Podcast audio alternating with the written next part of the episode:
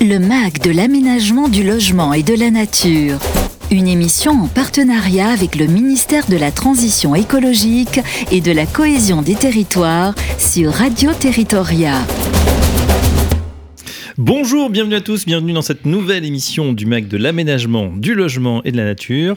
Un nouveau numéro consacré à la production et déploiement du référentiel d'occupation du sol, l'OCS. GE pour grande échelle.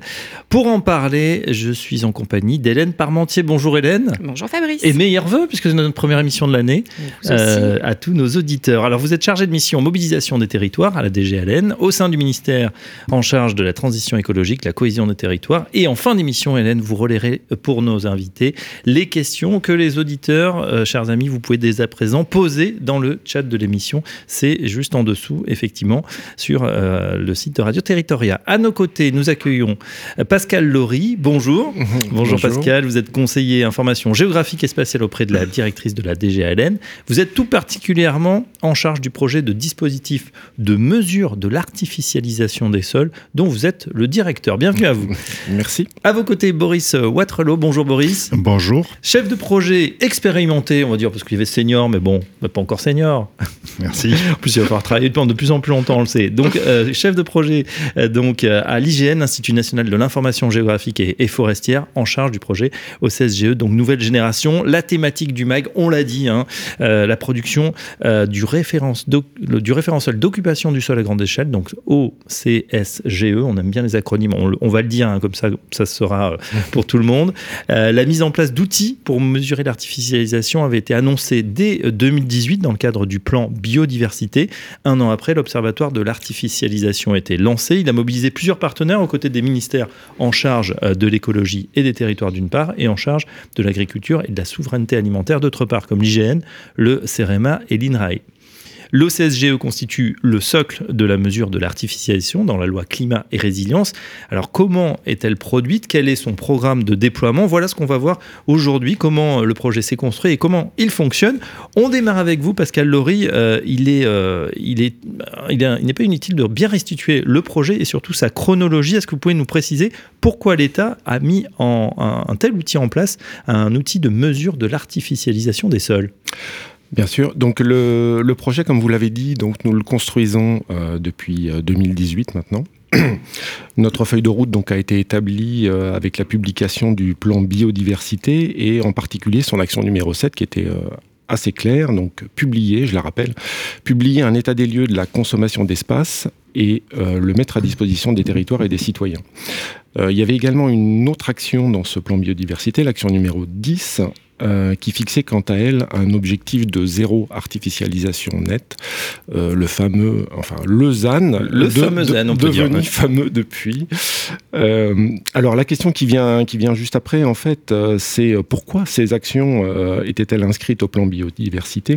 Et bien tout d'abord parce que euh, malgré de nombreux textes euh, législatifs produits sur le sujet depuis un certain nombre de décennies, notamment la loi SRU, Allure et Grenelle, l'artificialisation des sols continuait et continue, euh, continue toujours d'ailleurs. il est donc nécessaire afin de mieux, mieux piloter la lutte contre ce phénomène, d'avoir, d'avoir des outils pour cela. ensuite, un double constat avait également été fait. Euh, si sur certains territoires, il y a multiplicité des données, des méthodologies euh, mesurant des phénomènes d'ailleurs assez différents comme la consommation euh, d'espace et l'artificialisation des sols, et donc donnant des résultats disparates, sur de nombreux autres il y a absence d'outils de mesure adaptés, d'où la nécessité d'apporter en fait une plus grande équité d'équipement des territoires face à leurs obligations légales et réglementaires afin d'objectiver en fait les débats dans les territoires. Voilà, un outil de mesure unique de l'artificialisation des soldes. Alors certes, mais pourquoi euh, l'État a-t-il fait le choix justement de l'OCSGE en particulier? Alors pourquoi l'OCSGE en particulier? Euh, En fait, le référentiel OCSGE donc s'inscrit dans une logique de respect des règles qui ont été établies euh, supra d'une mhm. part, et puis de réponse aux attentes des utilisateurs d'autre part. Alors quelles sont euh, les règles dites supra? Ben, Il y a tout d'abord la directive européenne Inspire de 2007, donc qui a été transposée en droit français donc en, par ordonnance en 2010, et qui demande donc en fait de distinguer ce qu'on appelle l'occupation du sol de l'usage des sols. Et pour ces mêmes usage, il y a également dans cette, cette directive, donc, cette directive demande d'appliquer une classification particulière. Alors, je, vous ferai grâce de l'acronyme. Euh, qui est en plus anglo-saxon. Mais voilà, donc on a cette classification à appliquer. Et puis il y a aussi euh, les recommandations du CNIGE, donc le Conseil national de l'information géolocalisée, donc qui est la structure de coordination euh, Inspire en France, qui, a travaillé en fait de 2012 à 2014, qui, a, réuni un groupe sur le sujet. Alors c'était piloté à l'époque par le CERTU, qui a été rebaptisé CEREMA depuis. Et dans ce groupe, donc on retrouvait l'AFNO, des régions, des départements, des SCOT, et donc qui ont proposé des prescriptions euh, nationales afin d'harmoniser les pratiques en matière de, notamment de nomenclature euh, d'occupation et usage des sols. Et l'OCSGE, en fait, prend l'ensemble, prend en compte l'ensemble de ces différents cadres. D'accord. Dans la, loi climat et résilience donc de 2021, euh, il y a eu une euh, définition de l'artificialisation qui était très attendue d'ailleurs, qui a été euh, établie, et puis un, un, décret en Conseil d'État donc a lui précisé la nomenclature des sols artificialisés en fonction toujours de leur occupation et de leur usage. Et cette nomenclature des sols artificialisés euh, est appelée à évoluer, en fait, pour, euh, pour être rendue euh, plus lisible et plus opérationnelle. Donc c'est ce que notamment la Première ministre a précisé en clôture du Salon des maires en 2022. Et si le choix de l'OCSGE a également été fait, c'est justement parce que cet outil ne préjuge pas de la définition de l'artificialisation et qui peut s'adapter à des évolutions de, cette définition dans le temps. Donc, euh, en effet, dans la nomenclature de l'OCSGE, on ne retrouve ni le concept de consommation d'espace, ni le concept d'artificialisation. Et donc, on a, on a là un outil au CSGE qui est très, qui est très agile et qui permet de, qui permet de s'adapter. Voilà. Bien pour cette euh, définition, cette explication. Alors, euh, Pascal alors, on a tous conscience des enjeux euh, et bien en tête l'ambition de ce ZAN, zéro artificialisation nette. On se dit que pour bien lutter contre cette artificialisation, il faut pouvoir la mesurer, bien évidemment, de manière fiable. Pourquoi est-ce que c'est si compliqué? Alors, l'artificialisation est un phénomène diffus, clairsemé, euh, mais qui représente quand même une surface d'environ 20 euh, 000 hectares euh, par an. D'ailleurs, donc on pourrait se dire que 20 000 hectares finalement rapportés au territoire national, c'est peu, mais les impacts sont forts et souvent irréversibles. Et en tout cas, comme c'est euh, ténu et clairsemé, le phénomène n'est pas simple en fait à identifier et à mesurer. Donc pour mener à bien la politique de lutte contre l'artificialisation des sols et suivre ses impacts, il est donc indispensable de bénéficier d'un dispositif de mesure qui soit fiable, mmh. précis, homogène et agile, hein, comme, je le, disais précédemment, sur le territoire national, et donnant des indications d'évolution de l'artificialisation à un rythme régulier. Alors, à la DGALN, donc en coordination avec euh, le CGDD, donc le Commissariat général au développement durable, et le ministère de l'Agriculture, nous construisons ce dispositif depuis 2018 en nous appuyant donc sur nos opérateurs, hein, comme vous l'avez dit, IGN, CEREMA INRAE. Et des premiers indicateurs de consommation d'espace euh, naturel, agricole et forestier donc, sont disponibles sur le site, le portail de, l'Observatoire euh, national depuis le, le 4 juillet. Pour mesurer l'artificialisation, donc comme je le disais, phénomène ténu et clairsemé, il est indispensable de, disposer d'une base de données qui soit à grande échelle. C'est-à-dire qui nous permette euh, d'aller suffisamment dans le détail tout en restant quand même concentré sur l'essentiel. Ne pas aller non plus vers la topographie. On reste quand même dans une base de données euh, statistique. Et donc c'est la raison pour laquelle l'État a retenu l'OCSGE l'OCSGE. Effectivement, euh, on, a, on en a, on comprend un peu mieux, hein, de toute façon, les, les, enjeux, bien évidemment. Merci pour ces, Pascal pour ces explications. Alors, je me tourne maintenant vers euh, Boris Watrelot euh, pour le point de vue de la maîtrise d'œuvre, c'est-à-dire l'IGN, les données OCSGE. Est-ce que vous pouvez nous expliquer exactement de quoi il s'agit? Alors, le, référentiel au CSGE, hein, l'occupation du sol à grande échelle, c'est une base de données géographiques, hein, données vectorielles de description de l'occupation et de l'usage du sol, comme ça, l'indique, sur l'ensemble du territoire métropolitain, mais également euh, sur les DROM, la région d'outre-mer. Euh, ce modèle, en fait, il, permet de décrire le territoire en deux dimensions. Une dimension qui distingue euh, l'usage, qu'est-ce qu'on en fait, et une dimension qui définit la couverture ou l'occupation, pourquoi c'est qu'est-ce qu'il y a dessus. Euh, si je prends par exemple l'exemple d'un aéroport, l'occupation ou la couverture va distinguer les hangars, les pistes revêtues, les étendues herbacées mais l'usage englobera l'ensemble et, indiquera que l'ensemble est une entité transport aérien, par exemple. Donc ça sera transport aérien à herbacé, transport aérien bitume ou bâtiment pour le transport aérien. Voilà. Alors, il est important de définir la, précision géométrique de l'OCSGE. Hein. elle s'appuie sur le référentiel à grande échelle de l'URGE. Hein.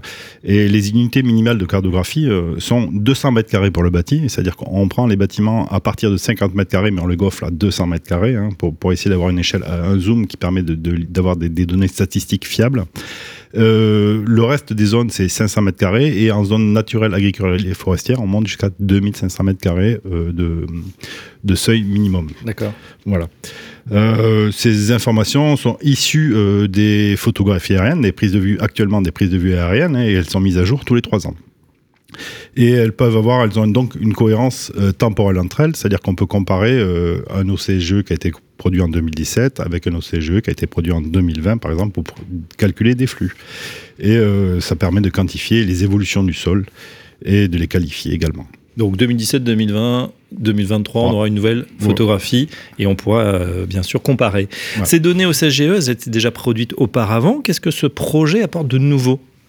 Alors, euh, ce, projet aujourd'hui, euh, le processus de production a, été modifié euh, avec deux objectifs principaux. le premier objectif, c'est de diminuer les coûts, forcément, hein, puisque on produit sur l'ensemble du territoire. en minimisant la part de photo-interprétation humaine, hein, puisque c'est ce qui coûte aujourd'hui le plus cher dans la production de l'OCSGE. Euh, et euh, qui sont mises à jour tous les trois ans. Donc, c'est-à-dire que les coûts euh, sont récurrents si on fait de la photo-interprétation tous les trois ans. Mhm. Le deuxième objectif, c'est une diminution aussi des délais de production. L'OCSGE, ce qu'on appelle l'OCSGE ancienne génération, a été déjà produit depuis 2014 à l'hygiène, mais on, on mettait 3-4 ans à produire pour un département, entre 2 et 4 ans pour produire un département. Là, on met entre 6 et 10 mois pour produire un département. Donc, c'est pour réduire les délais. Et pour ce faire, on fait appel aujourd'hui à des procédés d'intelligence artificielle, un deep learning, pour classifier la couverture du, sol avec une précision de 20 cm par les pixels. Euh, voilà. Et euh, on, met également en face une infrastructure de production pour permettre de stocker la donnée et de la diffuser de manière fluide. Euh, ensuite, ce qu'on a, c'est que pour mettre en place ce projet, on a aujourd'hui, on a travaillé depuis 2018-2019 avec la mise en place euh, d'une expérimentation sur le bassin d'Arcachon, puis après la production euh, d'un département de pilote, le, GERS, pour vérifier, un, la faisabilité du, du, processus qui fonctionne aujourd'hui, et de vérifier que les coûts étaient bien optimisés par rapport à ce qu'on avait prévu. Voilà, et aujourd'hui, on va produire actuellement 2 millésimes euh, par mois, 2 millésimes euh, pardon, excusez-moi, trois départements par mois sur deux millésimes. Donc ça fait 6 euh, millésimes en fait, 6 millésimes par mois. Euh, c'est l'objectif de production qu'on a actuellement. on, comprend en creux hein, que la digitalisation, par les pixels, etc., a accéléré ce mouvement et a permis de, raccourcir les délais, plus l'intelligence artificielle, évidemment, le deep learning, qui remplacera peut-être un jour les humains, mais on n'en est pas encore là. Est-ce que les utilisateurs peuvent contribuer à la production de ces données au CSGE et Comment, si c'est le cas? Alors oui, bien sûr, c'est l'objectif aussi de, ce projet, c'est d'intégrer au maximum les utilisateurs dans, dans le, processus de production.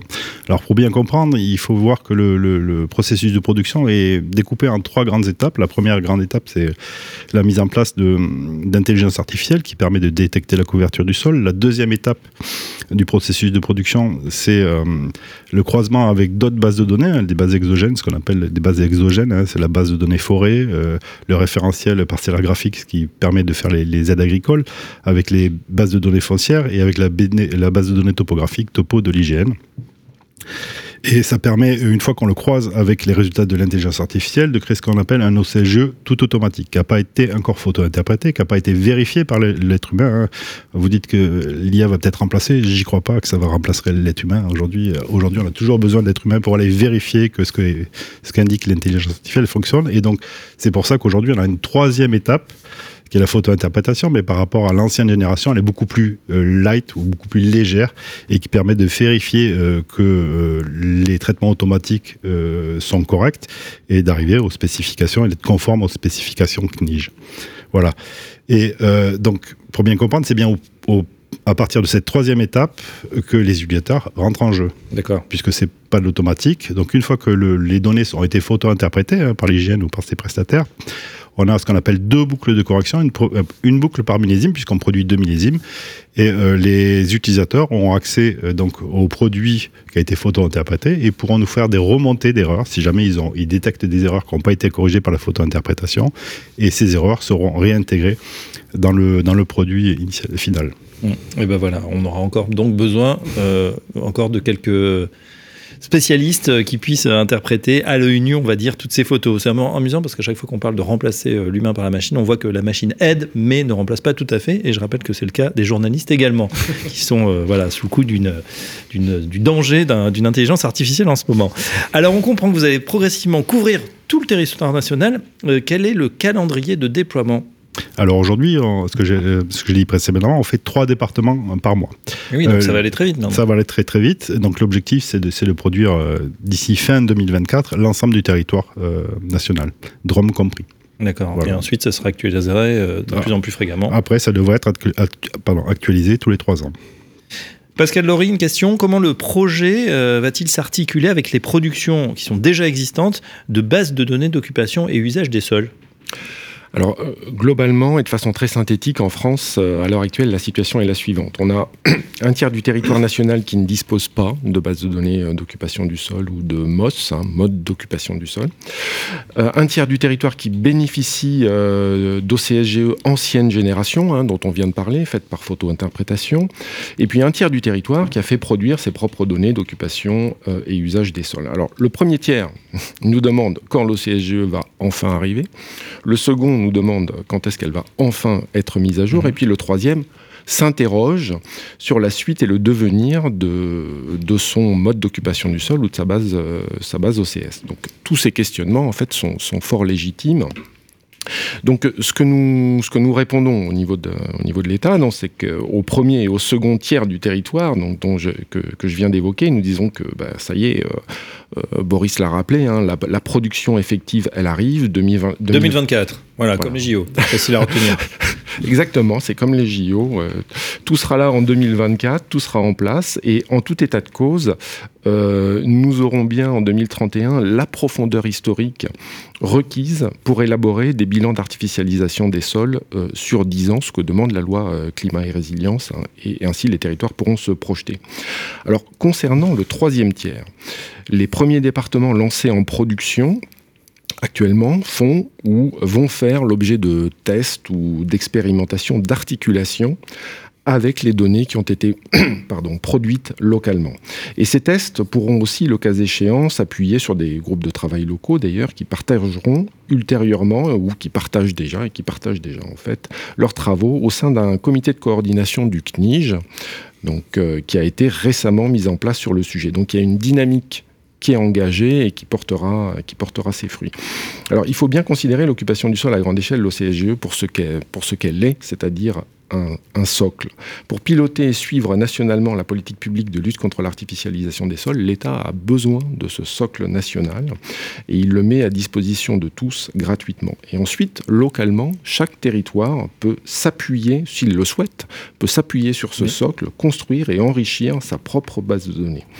Avec ces données au CSGE, donc libres et gratuites, euh, les territoires pourront ainsi euh, consacrer leurs moyens à raffiner cette nomenclature socle ou à aller plus loin au niveau des seuils pour accompagner euh, l'utilisation de, ces, euh, de ces données.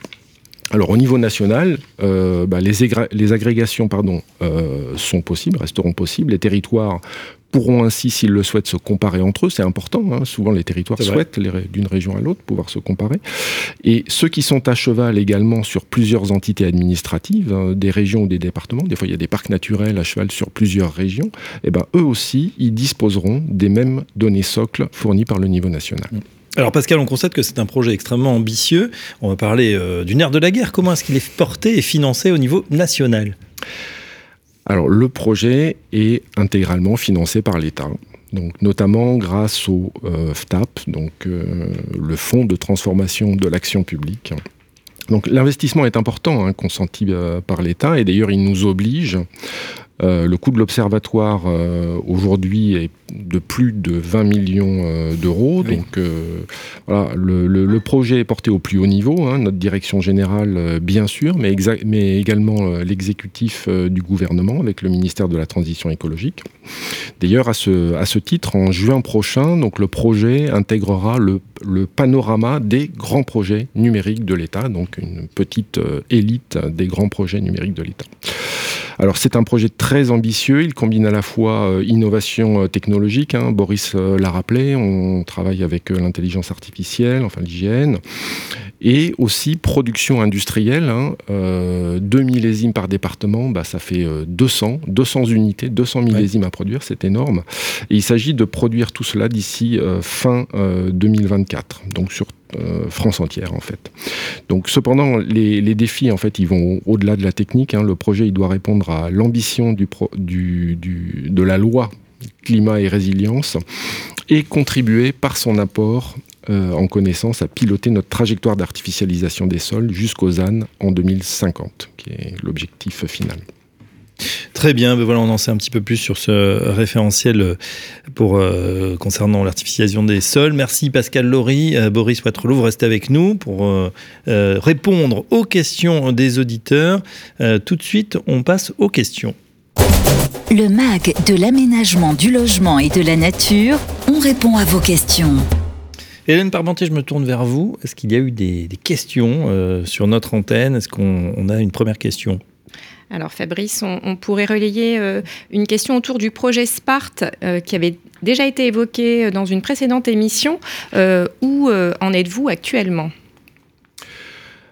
Alors l'application Sparte donc est adossée à l'Observatoire national de l'artificialisation des sols. Donc c'est un, une application qui permet donc à un utilisateur d'obtenir un, portrait de territoire euh, contenant un rappel des attendus réglementaires, une description quantitative de la, consommation euh, des NAF, d'espaces naturels, agricoles et forestiers, mais également de l'artificialisation. Et donc en, présentant leurs évolutions au travers de différents indicateurs, des cartographies détaillées, des chiffres et tableaux, graphiques, etc. Donc tout ceci en s'appuyant sur les données qui sont euh, disponibles euh, dans, un cadre, national. Donc Sparte à l'heure actuelle euh, poursuit son, développement. Hein, c'est toujours en version bêta en fait, et poursuit également son déploiement. Donc au fur et à mesure, notamment hein, puisqu'on parle données au CSGE aujourd'hui, au fur et à mesure de la disponibilité des données au CSGE, Sparte se déploie et fournit donc des indicateurs. Actuellement, il y a uniquement le département du Gers qui est concerné, mais la dix ou quinzaine de départements en cours de production là auront bientôt euh, Sparte qui sera déployé sur leur département également. Autre question Une autre question qui, intéresse nos auditeurs. Euh, les données issues de l'intelligence artificielle seront-elles disponibles pour d'autres utilisations? Alors oui, aujourd'hui, euh, donc euh, comme j'expliquais, euh, on utilise l'intelligence artificielle pour produire, pour détecter la couverture du sol à, une échelle de 20 cm. ces données, nous on appelle ça des données intermédiaires puisque c'est pas le produit final, mais on, a vu que c'était des données qui pouvaient vraiment intéresser les différentes collectivités puisqu'elles décrivent le, territoire de manière très fine de manière très finement et donc ça, elles vont être mises en open data en, libre accès gratuit pour tous d'ici quelques mois. Le temps de, bien organiser euh, la mise à disposition des données. Et donc, euh, dans ce cadre-là, on a un programme avec la DINUM, euh, les services du Premier ministre, et ce qu'on appelle un, programme EIG, les entrepreneurs d'intérêt général, qui travaillent sur le sujet et qui prennent en main ces données-là pour les diffuser et euh, une collectivité pourra décider euh, sur mon territoire, euh, sur ma commune, sur ma, communauté de communes ou sur mon EPCI, je veux récupérer les cartes de prédiction qui vont permettre, comme le disait Pascal, pour ceux qui veulent affiner le socle au CGE, faire ce que nous, à l'hygiène, on appelle un socle plus plus, hein, un socle plus fin, comme c'est fait par exemple dans certains départements ou régions, en Bourgogne-Franche-Comté ou en Martinique par exemple. Et donc ces données vont permettre de créer ce socle-là, plus plus, soit en interne pour les collectivités, soit ils feront appel à d'autres prestataires qui qui, s'empareront ces données, ils creuseront et pourront faire un socle plus plus. Pourquoi il y a déjà des, territoires comme ça? Vous avez cité euh, départements, euh, Bourgogne, euh, Martinique, qui sont déjà en avance ou qui ont eu envie d'aller plus loin? Alors, c'est des départements qui ont fait un OCH ancienne génération, donc ce qu'on avait produit avant, et dans leurs commandes et leurs besoins pour les utilisateurs, ils avaient besoin d'aller sur un socle plus fin que ce qui était proposé euh, initialement. Ils l'ont fait. Voilà, ils l'ont fait. Donc vous confirmez que c'est vrai que c'était le sens de la question, ça sera comme un code en open source, là on sera en open data, c'est-à-dire ça pourrait être partagé. Est-ce que ça sera uniquement pour les, euh, pour les, organismes, on va dire, publics, ou est-ce que ça peut être euh, ouvert à des startups justement qui peuvent s'intéresser à cette, cette data extrêmement intéressante? Ça sera ouvert à tous à tous en open data. Euh, voilà, il y aura peut-être un système d'authentification, mais qui ne va pas distinguer euh, collectivité, publique euh, ou privée. Hein, ça sera ouvert à tous. Intéressant parce que on a vu un investissement conséquent, mais finalement qui va sûrement apporter beaucoup beaucoup de valeur, je pense, dans les dans les mois, les années à venir. Hélène. Alors vous avez évoqué les boucles de correction. Est-ce que vous pourriez nous préciser un peu le mode d'emploi? Alors, la, boucle de correction s'appuie sur un, outil euh, qui a été produit par l'hygiène qui s'appelle l'espace collaboratif. En fait, c'est un outil qui permet euh, de faire de la collaboration avec l'utilisateur, qui a déjà été utilisé. Aujourd'hui, on, l'utilise, c'est-à-dire qu'une fois que l'OCGE est produit, hein, on, le met à disposition et donc on utilise euh, ce système d'espace collaboratif où les utilisateurs vont pouvoir aller détecter les erreurs. C'est-à-dire qu'ils vont... Alors, concrètement, ils vont dire quoi? Ils vont dire bah, à tel endroit, vous avez détecté que c'était un usage euh, résidentiel. C'est pas un usage résidentiel. Moi, je connais mon terrain, je connais mon territoire. C'est un usage euh, commercial, par exemple. Ou euh, vous avez détecté que c'était ou inversement, ou inversement, ou de l'herbacée. Ben non, c'est pas de l'herbacée parce que moi je passe à côté. Je sais que c'est une forêt tous les jours et parce que votre photo interprète, il a vu depuis le ciel que il a cru voir que c'était une forêt, que c'était en fait c'était de l'herbe.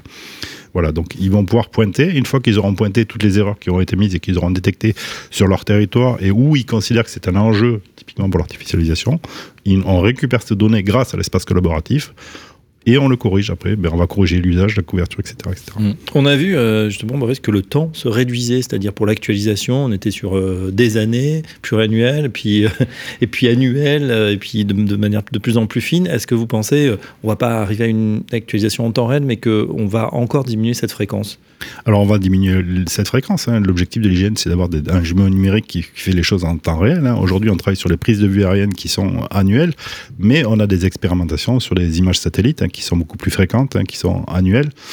Donc euh, oui, ce, temps diminue. Et aujourd'hui, euh, ce qui est long aujourd'hui, quand j'expliquais que la production d'un socle, c'est euh, entre 7 et 10 mois, mais après, on est sur de la mise à jour. Donc après, on ne met à jour que ce qui évolue. Donc c'est beaucoup plus rapide. C'est entre 3 et 10% du territoire en fonction des territoires. Donc après, ça va être beaucoup plus rapide et beaucoup moins cher aussi. Et c'est l'objectif du projet, c'est-à-dire c'est de créer un socle qui aujourd'hui coûte 20 euh, millions d'euros, ce qui a indiqué Pascal, mais qui après va coûter beaucoup moins cher sur la mise à jour et qui permet aux collectivités de s'emparer. Ces données-là au CGE, mais aussi de toutes les données intermédiaires qu'on va mettre à jour. Oui, je continue, euh, juste Hélène, après je vous passe la parole. Euh, sur, sur ces données, c'est vrai que le grand public les connaît grâce à une application très connue, Google Maps. On n'a pas forcément le réflexe d'aller sur, sur EGN. Est-ce que vous pensez qu'à un moment, on va switcher justement parce qu'on a envie d'avoir cette information la plus précise possible? Alors, l'hygiène n'est pas un, concurrent de Google Maps. Hein. on ne travaille pas du tout sur le micro. Nous, nous on est, le, travail de l'hygiène, c'est de donner de la de, alors de, donner de la donnée, de fournir de la donnée euh, cartographique aux collectivités pour leur politique publique. On n'est pas là pour dire je vais du métro à Alésia au métro à pied au métro. Non, non, j'entendais pas le côté effectivement euh, trajet, pardonnez-moi. C'est plutôt le, fait d'avoir cette, de, de, voir son territoire, de voir où tient sa maison, comment elle est entourée, etc. Et puis on voit que ça varie aussi dans le temps. Euh, c'est-à-dire comme vous le disiez, euh, qu'il peut y avoir des corrections parce que on le voit hein, sur les photos. Alors surtout dans les villes, on voit des magasins qui n'existent plus, mais même au, niveau voilà des, des champs, si on est en zone rurale, on peut voir que ça se transforme aussi. Et des fois, c'est pas tout à fait à jour. C'est tout à fait vrai. Oui, exactement. Alors, il me semble qu'il y a une différence. Alors, peut-être que je me trompe, mais il me semble qu'à partir du moment où vous utilisez des données Google Maps, hein, qui sont, euh, c'est payant quand on, veut que ce soit au niveau professionnel. Alors que pour l'hygiène, ce sera totalement gratuit, je le répète, en open data euh, et tous les trois ans et actualisé. Et sur le territoire français, bien sûr. Et à une échelle qui est euh, extrêmement fine. Hein aujourd'hui. Ouais, c'est ça. Ça sera sûrement euh, beaucoup plus, euh, beaucoup plus fin, beaucoup plus précis. On l'a bien compris grâce à cette actualisation. Et la précision, hein, on le redit, 20 cm, ça paraît fou d'avoir cette précision, alors que les photos sont prises de, de plusieurs milliers de, de mètres au-dessus du sol. Voilà. Alors, ça reste quand même des, de la, de l'intelligence artificielle. Donc, c'est-à-dire que c'est du, alors, je vais pas utiliser le mot prédiction, mais c'est de la statistique. C'est-à-dire que sur l'intelligence artificielle, le deep learning va indiquer sur un pixel à 20%. Je suis certain, par exemple, je suis certain à 100% que c'est un bâtiment. Ou alors il va indiquer, mmh. je suis certain à 80% que c'est un bâtiment et je pense à 20% que c'est une zone imperméable. ou euh, inversement pour les forêts, les choses comme ça. Donc ça reste quand même une donnée qui, euh, voilà, qui peut être interprétable. interprétable et statistiquement. C'est des statistiques derrière. Donc c'est pas du euh, voilà, ça reste de l'intelligence artificielle et c'est pour ça que derrière on a besoin de, de l'être humain pour aller vérifier cette donnée-là, euh, puisque voilà, ça reste des machines. On l'a bien compris, vous gardez votre poste, vous en faites pas. moi, je ne m'inquiète pas pour mon poste. Hélène. Oui, peut-être une dernière question pour les, les auditeurs. Comment être euh, informé du calendrier de déploiement et où aller rechercher ces informations? Alors il y, a, un premier niveau d'information euh, sur le, calendrier qui est accessible euh, via le portail de l'artificialisation des sols. Euh, donc là, on a, on a un calendrier euh, actuellement en ligne qui, euh, qui, est, qui établit toutes les productions qui vont être lancées jusqu'à la fin du premier trimestre 2023. Très prochainement, donc, on a un comité de pilotage du projet. Donc on va avoir le second trimestre 2023, voire le troisième trimestre 2023 qui vont également, dont la, la, programmation va être également divulguée via ce portail. Alors ensuite, euh, euh, pour la programmation ultérieure jusqu'à 2024, je pense que je vais passer la, parole à Boris. C'est intimement lié aux prises de vue aériennes. Alors c'est lié aux, prises de vue aériennes et aux bases de données exogènes derrière qui, doivent être disponibles.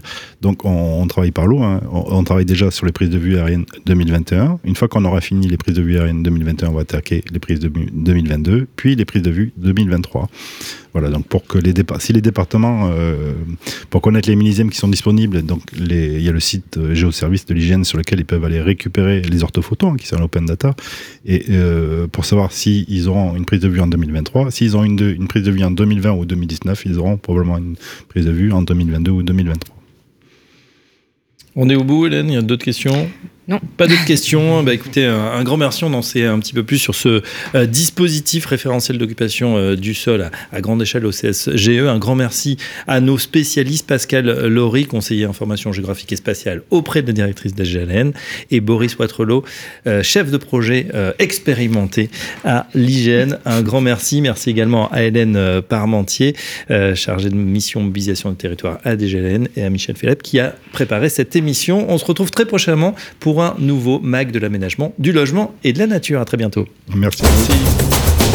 Le MAG de l'aménagement, du logement et de la nature, une émission en partenariat avec le ministère de la Transition écologique et de la cohésion des territoires. À réécouter et télécharger sur le site et appli de Radio Territoria et sur toutes les plateformes de streaming.